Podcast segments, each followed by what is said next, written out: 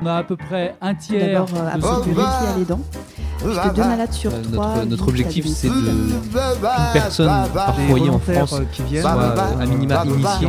ils ne mettent pas obligatoirement derrière le mot Croix-Rouge, derrière le mot bénévolat.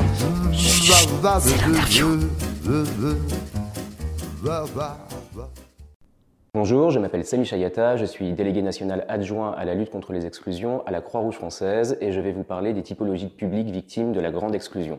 Ce sujet est assez complexe car en réalité, le visage de la grande exclusion est protéiforme. Il concerne aussi bien les publics les plus jeunes que les plus âgés, les femmes que les hommes, les familles que les personnes isolées. Toutefois, parmi les actions que mène la Croix-Rouge française, on constate certains éléments saillants, structurants, mais aussi des évolutions. Parmi les publics victimes de la grande exclusion figurent les hommes seuls. Les hommes isolés constituent près de 80% des personnes rencontrées par nos équipes de maraude et de SAMU sociaux, principalement parce que l'offre d'hébergement et de logement n'est pas adaptée à leur profil.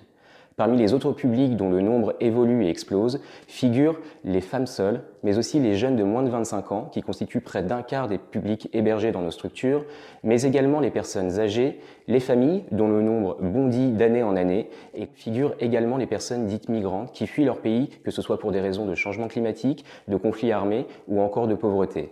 Elles cherchent en France une nouvelle protection et sont accueillies dans des structures d'hébergement dédiées, notamment celles pour les demandeurs d'asile, mais dont le nombre est insuffisant. Ce podcast vous a été proposé par Good Morning Croix-Rouge, l'émission de la Croix-Rouge faite par la Croix-Rouge pour la Croix-Rouge. Retrouvez-nous sur vos plateformes de podcast préférées et abonnez-vous. À bientôt!